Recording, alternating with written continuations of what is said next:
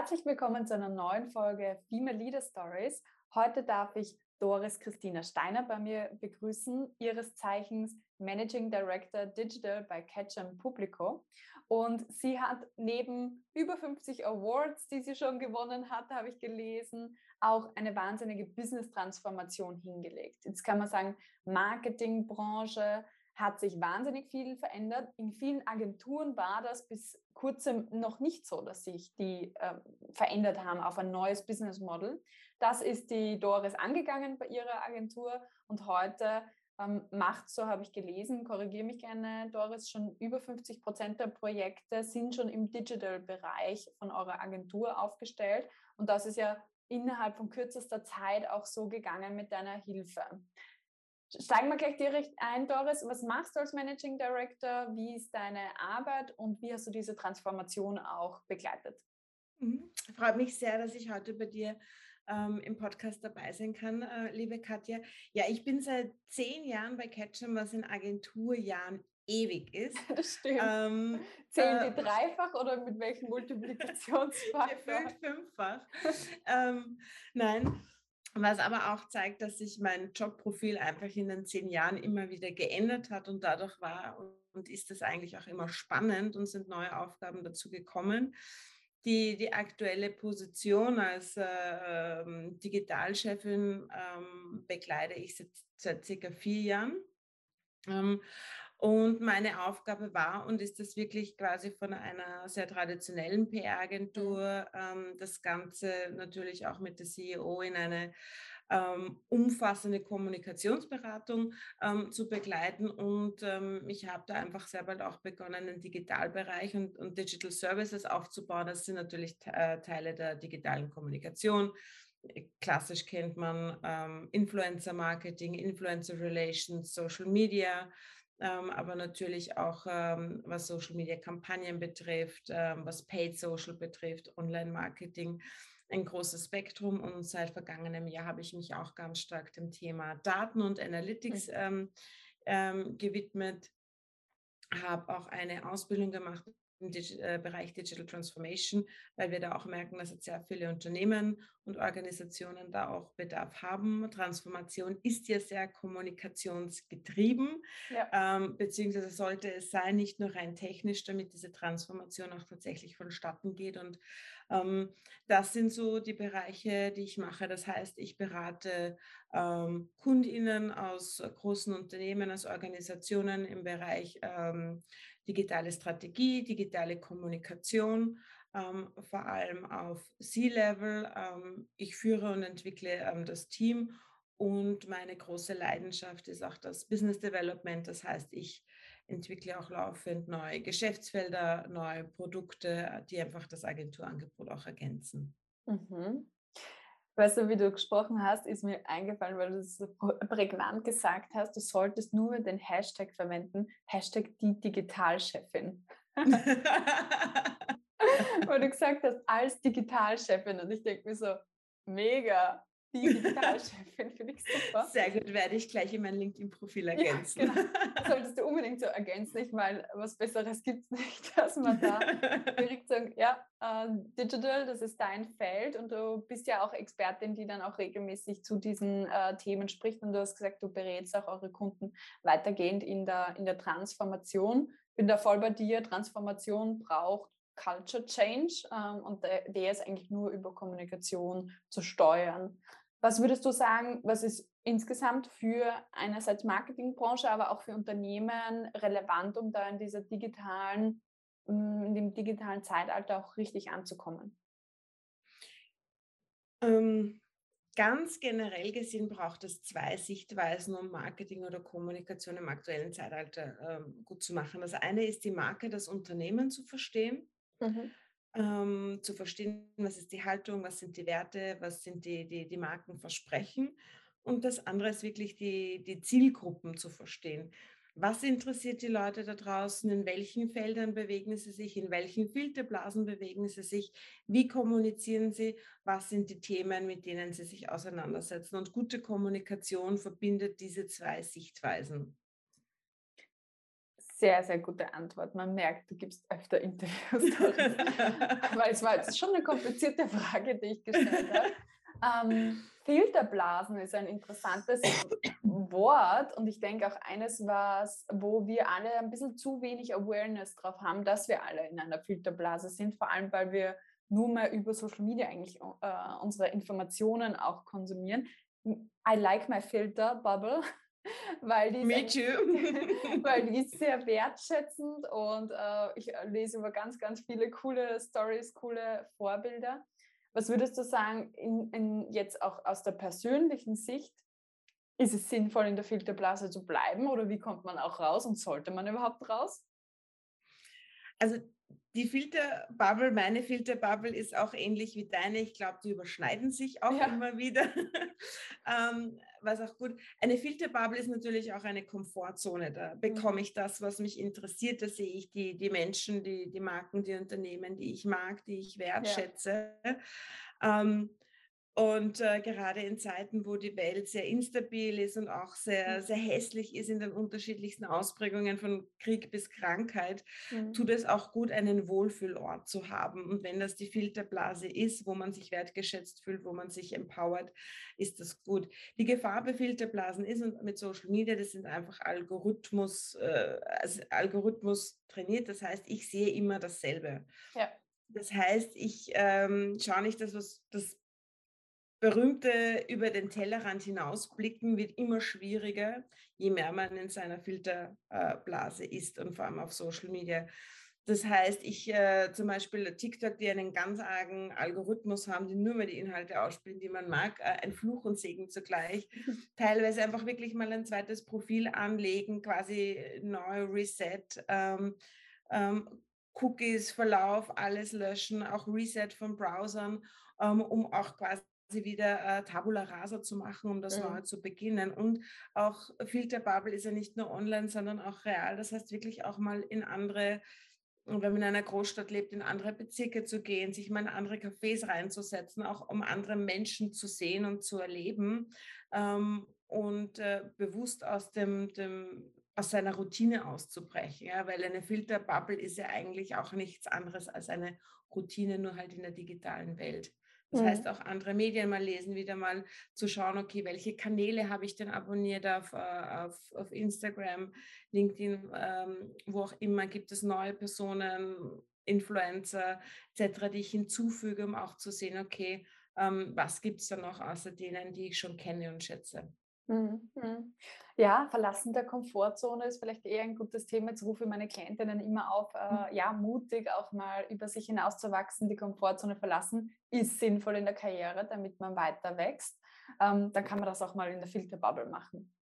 Genau. absolut aus der Komfortzone raus, absolut. Ähm, weil nur dann kann man auch wachsen. Also in der Komfortzone kann man nicht wachsen, da kann man auch, auch im Sinne der Resilienz, kann man wieder Kraft schöpfen. Das mhm. ist ja auch sehr wichtig. Mhm. Ähm, aber ja, man wächst, wenn man Dinge macht, die man zuvor noch nicht gemacht hat. Und ich glaube, ähm, wie sehr viele Frauen äh, kommt dann oft das Imposter-Syndrom und ist mir das nicht eine Nummer zu groß. Das habe ich auch immer noch laufend. Also das wird nie mhm. weggehen. Mhm. Nur ich schaue immer, dass die zweite Stimme ach, du wirst das schon gut machen und du wirst das schaffen, dass die dann doch immer eine Spur lauter ist als ähm, das Imposter-Syndrom. Ja, also ähm, ich weiß, ich kennst du die Analogie vom weißen und schwarzen Wolf? Mhm. Ähm, ich erkläre es vielleicht kurz für, für alle, die sich den Podcast auch anhören. Also wenn man sich vorstellt, man hat einen weißen und einen schwarzen Wolf vor sich und einen dann der Zen-Meister fragt, naja, welcher Wolf wird denn gewinnen? Ist die ganz simple Antwort, den, den du fütterst. Und das hast du jetzt eigentlich gerade gesagt, wenn diese Zweifel auch da sind, sei es Imposter-Syndrom, sei es was anderes, ähm, ein, ein schwarzer Wolf, jetzt in der Metapher, dann brauchst du einen zweiten weißen Wolf, den du auch fütterst. Also diese andere Gegenpolstimme, die du versorgst mit positiven Gedanken. Das kann auch durch eine positive Peer Group natürlich sein oder Stärken der Routinen. Das kann Komfortzone sein etwas, was einem dann auch in Balance hält in dem Ganzen, in der ganzen Herausforderung. Absolut. Und du hast auch ein ganz wichtiges Thema, dass, dass, dass der Peer Group die ähm, Gesagtinnen auch bestärkt. Also das sehe ich auch, mein, mein Umfeld und vor allem, ich sage ihm, äh, hinter jeder erfolgreichen Frau stecken ganz viele andere erfolgreiche Frauen, mhm. ähm, die sie unterstützen, die ihr Mut zusprechen, die sie auch gegenseitig, ähm, ich habe eine Anfrage für ein Interview, ich kann nicht, äh, ich würde dich empfehlen, hast du Zeit? Ähm, bei selbstständigen Freundinnen, ich kann einen Job nicht annehmen, äh, kann ich dich weitervermitteln. Mhm. Also die, diese Netzwerkgedanken untereinander ist einfach auch sehr, sehr wichtig, um sich da auch zu bestärken. Ja, total. Also finde ich ganz, ganz große Klasse, weil wer wird Frauen supporten, wenn wir nicht selber das einmal machen und dann aber auch den Kreis natürlich erweitern und ja, dadurch ein, ein cooles Ökosystem, ein cooles neues Wirtschaftssystem auch schaffen. Jetzt bist du wahrscheinlich auch schon ganz vielen Herausforderungen in deiner Karriere gegenübergestanden. Skizziere uns mal deinen Werdegang. Du hast gesagt, jetzt warst du schon über zehn Jahre bei Catch Publico, 30 oder 50, wenn man so rechnet, in Agenturjahren. Ähm, wie ist diese Karriere bei dir verlaufen? Hm, ich wollte eigentlich immer ins Theater.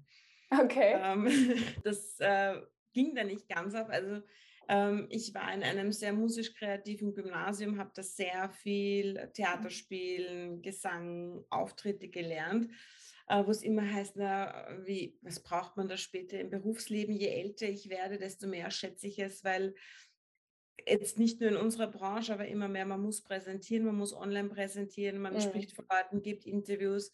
Ähm, und da zehre ich immer noch sehr viel von dem, was ich als Teenager in der Schule gelernt habe. Mhm. Mm, habe dann im Sport- und Kulturmanagement studiert, einfach mit dem ursprünglichen Plan ins Theater zu gehen. Ja. Ähm, und bin da eher zufällig in ein, ähm, ein PR-Projekt zu den Special Olympics, die Olympischen Spiele mhm. für Menschen mit, mit geistiger Behinderung, ähm, gerutscht und habe da einfach die Liebe zur Kommunikation und zu PR entdeckt und auch, was ein, ein Team ähm, ähm, schaffen kann in, in kurzer Zeit ähm, mhm. unter extremer Anspannung und habe da auch meinen ersten Mentor gefunden, der dann auch mit mir quasi meinen Karriereplan ähm, über, äh, geschmiedet hat. Also ich habe in Kufstein in Tirol studiert, in einer Kleinstadt, danach meiner so, jetzt, ist Zeit in eine Großstadt zu gehen. Mhm. Äh, schau, dass du in, in Agenturen wirklich dein Handwerk lernst. Ähm, und ähm, habe dann in Agenturen begonnen, habe meinen Master berufsbegleitend in Kommunikation gemacht ähm, waren sehr intensive zwei Jahre Vollzeit zu arbeiten und berufsbegleitend zu studieren. Mit Anfang ja. zwei ging das noch. Ich glaube, heute weiß ich nicht, ob das noch so gut ginge. Ähm, und ähm, habe in Agenturen gearbeitet. Und auch, ich bin halt dann in die Großstadt gekommen und kannte niemanden. Und damals war Twitter relativ neu. Mhm. Und habe mich auf Twitter angemeldet und Damals gab es so eine Handvoll Menschen auf Twitter in Wien, die das gemacht haben, aber noch nicht wussten, wie sie damit mal Geld verdienen sollen. Jetzt haben sich die Leute mal getroffen und das war dann mein, mein erstes Netzwerk und ich habe halt dann auch ähm, die digitalen Felder auch äh, schon verstanden und das war halt auch damals mein sogenannter USP, ähm, ja. um Jobs zu finden, dass ich halt die digitale Welt kenne, dass ich dort auch verkehre und das war dann eigentlich der, der Sprungbrett für, für viele kommende spannende Projekte und Aufgaben. Mhm. Und da ist so ein wichtiges Learning drin. Du hast eigentlich ja angefangen, vielleicht zu twittern mit einem anderen Hintergrund, nämlich dich zu vernetzen oder auch es genau. mal auszuprobieren. Und heute bist du die Digitalchefin. also von dem her, aus, aus so einem kleinen Start kann so viel wachsen und wie du sagst, ein USP auch daraus generiert werden. Ich habe da zum Beispiel jetzt erst unlängst mit einer Klientin drüber gesprochen, die in einem komplett traditionellen Bereich unterwegs ist, aber sie interessiert sich sehr für Nachhaltigkeit oder aber auch für Lebensmittel, vor allem für ursprüngliche Lebensmittel. Und sie überlegt dann, naja, soll ich meinen Job wechseln hin und her? Du brauchst ja noch gar nicht so drastische Schritte jetzt mal machen. Man kann so viel klein anfangen, indem man sich mal mit dem Thema beschäftigt, Volontariat mal macht, irgendwo mithilft, äh, mal dazu einen Blog startet oder ähnliches. Ja? Sich reinzuknien, mal in ein Thema, ohne gleich mal die große Karriere aufzubauen, kann auch mal sinnvoll sein.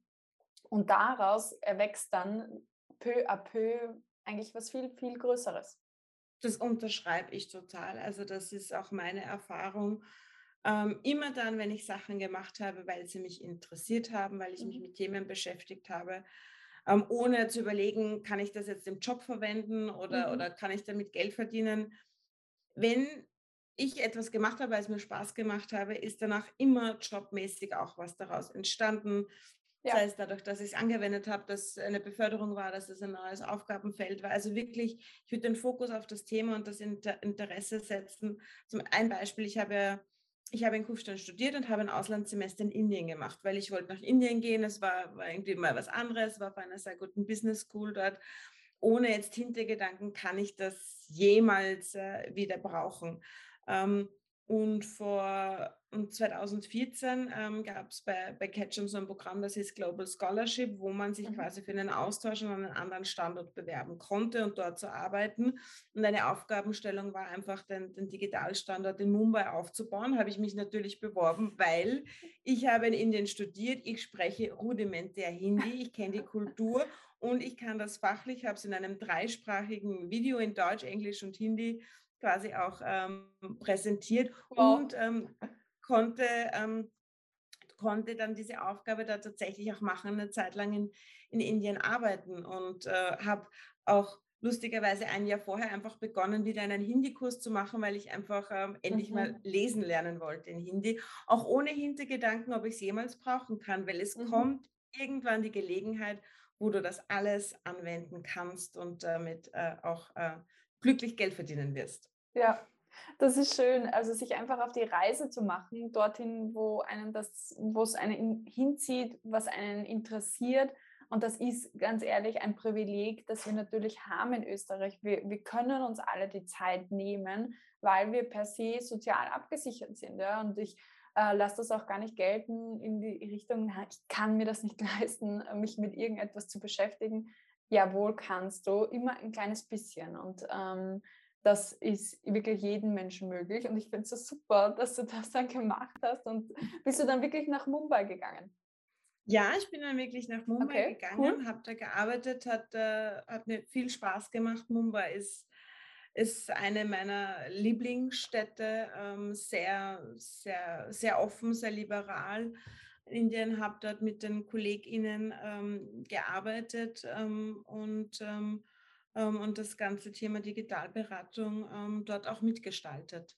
Mhm, voll, äh, voll interessant. Also ich war noch nie in Indien selber, habe ähm, jetzt gar keinen, keine Vorstellung darüber, wie eine moderne indische Stadt wie Mumbai oder so ausschaut. Also müsste ich mal anschauen.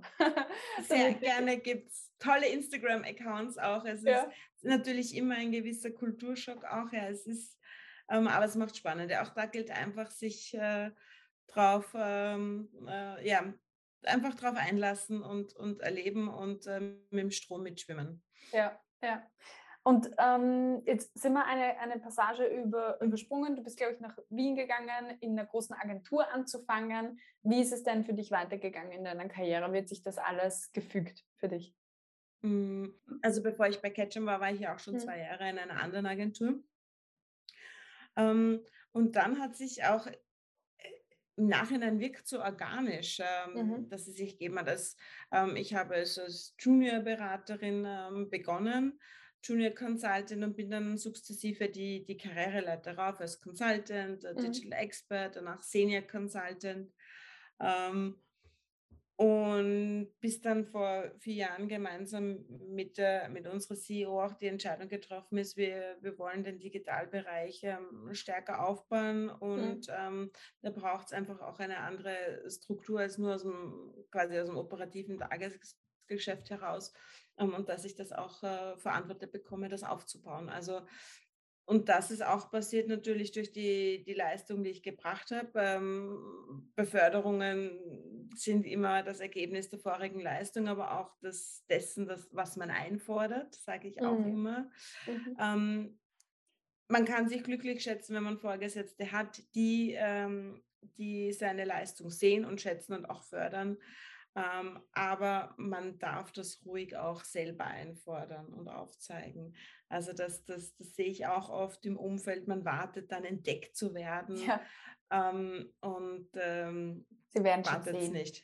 Nein. Ja, sie werden schon sehen. Nein, es ist einfach nicht. Ja, das, äh, das ist, weil sich selbst auch gerade als junges Mädchen lernst du oft bescheiden zu sein und äh, äh, Bescheidenheit ist da die falsche Tugend. Mhm. Ich finde, da kann man eine tolle Formel daraus basteln. Beförderung ist gleich das Ergebnis deiner bisherigen Leistung plus deine Einforderung oder das, was du einforderst. Genau. Das ist eine genau. schöne Formel. Ich bin heute irgendwie kreativ bei dir. Sehr schön. Die ganze Zeit am, am äh, Zusammensetzen ähm, ja, der Aussagen. Okay, cool. Und dann hast du das eigentlich im Endeffekt aufgebaut. Gerade wenn man intern aber sich so viel weiterentwickeln, ist es ja immer auch dieses Reinkommen in eine neue Rolle, Respekt sich verschaffen, auch für die neue Rolle. Wie ist dir auch mit dem Umgang mit den internen Kollegen und Kolleginnen gegangen? Die Gruppendynamiken ändern sich natürlich. Also das Wichtigste ist, dass sich das einem bewusst ist. Mhm. Ähm, Gerade äh, Reflexion und Selbstreflexion ist, finde ich, eine der wichtigsten Eigenschaften, die man als Führungskraft auch haben muss. Mhm. Ähm, ähm, ich persönlich gehe wahnsinnig gerne auch zu einer Coach, ähm, mhm. um da auch quasi eine, eine unabhängige, objek objektive Person auch zu haben, die, die mir da auch mit Fragestellungen unterstützt. Daher finde ich auch so wichtig, was du machst, weil ich, weil ich finde, je, ne, ich finde jede, jede Person, die gerne Karriere machen will, Führungskraft sein will, braucht, äh, braucht einen Coach oder eine Coach. Ich finde, das ist einfach essentiell. Die, die, die Berufswelt ist sehr, sehr komplex. Ähm, und da jemanden zu haben, der einen hilft, einzunorden, finde ich einfach wahnsinnig wichtig. Mhm.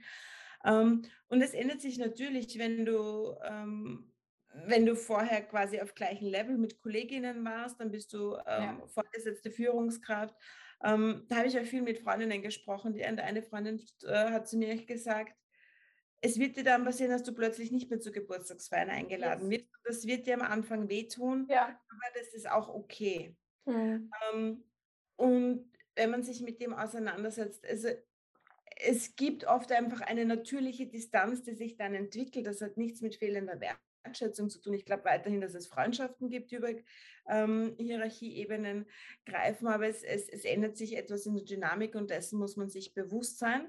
Ähm, das verzweifelt anzukämpfen bringt auch nichts. Man muss ja. es einfach auch annehmen. Ähm, und wie gesagt, eine Peer Group ähm, zu haben, die einen da auch quasi auch schon hinweist und auffängt, mhm. wenn es dann emotional doch schwierig ist und es auch zuzulassen. Es ist auch okay, dass man es dass man traurig ist, dass man schade findet, dass, dass äh, manche Beziehungen vielleicht nicht mehr so innig sind, also äh, freundschaftliche Beziehungen. Ähm, das darf auch alles Platz haben. Mhm. Also das ist auch einen wichtigen Punkt äh, angesprochen. Man hat dann halt auch die Peer Group, auf die man sich dann auch verlassen kann, mit der man sich dann auch austauscht, Freundinnen bei dir in dem Fall.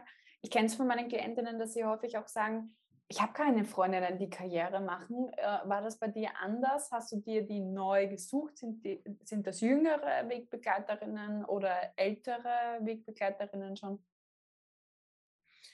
Ähm, ein großer Teil der Freundinnen, mit denen ich mich in diesen Themen austausche, mit denen habe ich 2013 auch ein Frauennetzwerk gegründet, mhm. Digitalista. Mhm. Ähm, es entstand damals äh, heraus, wir waren ein, ein ein, wir waren eine Runde von Freundinnen, die sich ausgetauscht haben, natürlich sehr viel auch über Berufliches geredet haben mhm. und auch gesagt haben, hey, ich habe eine Freundin, die nehme ich das nächste Mal mit, weil die passt da auch dazu. Also so haben wir uns mhm. quasi gefunden, bis wir dann beschlossen haben, das ist jetzt schön, wenn wir immer lustige Dinnerrunden haben und darüber sprechen. Wir könnten das ja viel größer machen, weil diese Themen, die wir haben, haben ja viele andere Frauen mhm. auch. Damals war es einfach wirklich so, ist mittlerweile schon acht Jahre her, damals waren Frauen in der Digitalbranche kaum sichtbar und waren nicht in den mhm. obersten Ebenen sichtbar ähm, und haben auch wirklich was angestoßen. Äh, mit dem Netzwerk haben Frauen sichtbarer gemacht, haben Speakerinnen quasi auch äh, Bühnen gegeben, haben auch mit einer Studie das äh, erhoben. Also diese, mhm. diese, diese, also mein persönliche, meine persönliche Peer Group gibt schon lange und ich glaube, und was mich freut, dass wir auch sehr viele andere quasi inspiriert haben oder auch angestoßen haben, sich auch eine Peer Group zu suchen. Ähm, oder aus diesem Netzwerk heraus sind auch Peer Groups für andere entstanden. Ja. Ja, es ist äh, ganz häufig so, wenn man sowas mal anstößt, dann profitiert man selber auch ganz viel über den Austausch mit Gleichgesinnten.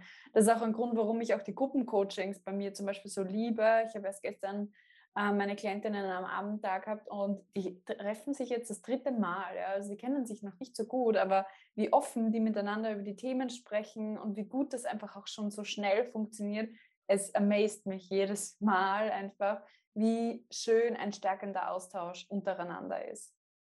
Und jeder, der, der nicht das Gefühl, der jetzt zuhört und das Gefühl hat, er hat oder sie hat noch keine gute Peer Group, eine zu suchen über Interessen, über Menschen, die das, das gleiche Ziel haben. Ähm, und es kann auch zufällig entstehen und dann kann man die Runde zusammenbringen, ja. Immer mal Leute reinholen, die auch ähnliche Interessen haben, dann entsteht was Gutes. Absolut, absolut. Und jetzt ähm, angekommen in der Führungsebene ist natürlich auch Personalagenten äh, und Führung per se ein Thema. Wie würdest du deinen Leadership-Stil beschreiben? Ähm, ich führe klar nach Management bei Objectives. Mhm. Ähm, ich bin eine Person better than, than perfect. Ähm, was das Gute ist, dass ich äh, nicht micromanage. Ja. weil ich da einfach schlecht bin darin. ähm, äh, aber meine, ähm, meine TeamkollegInnen wissen, dass ich das äh, von ihnen auch erwarte.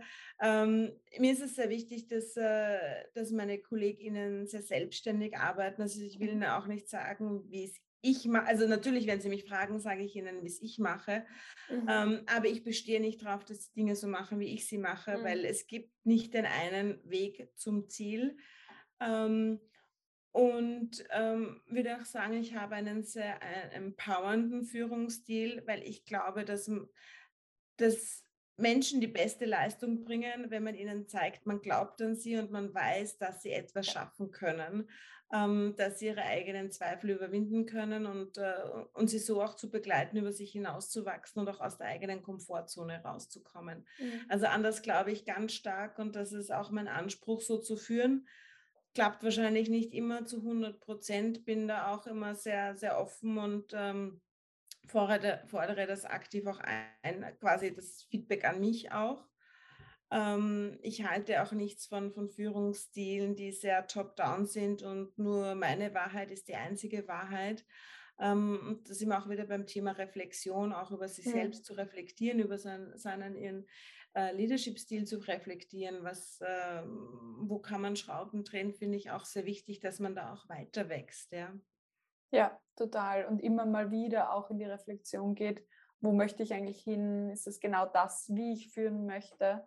Also äh, ich glaube auch, ich begleite sehr viele Frauen auch in, ins Reinrollen in ihre erste Leadership-Position und dieses Zielbild, was man von sich selber auch generiert, wer möchte ich denn sein als Leader, ist eines, ein, ein ganz wichtiges.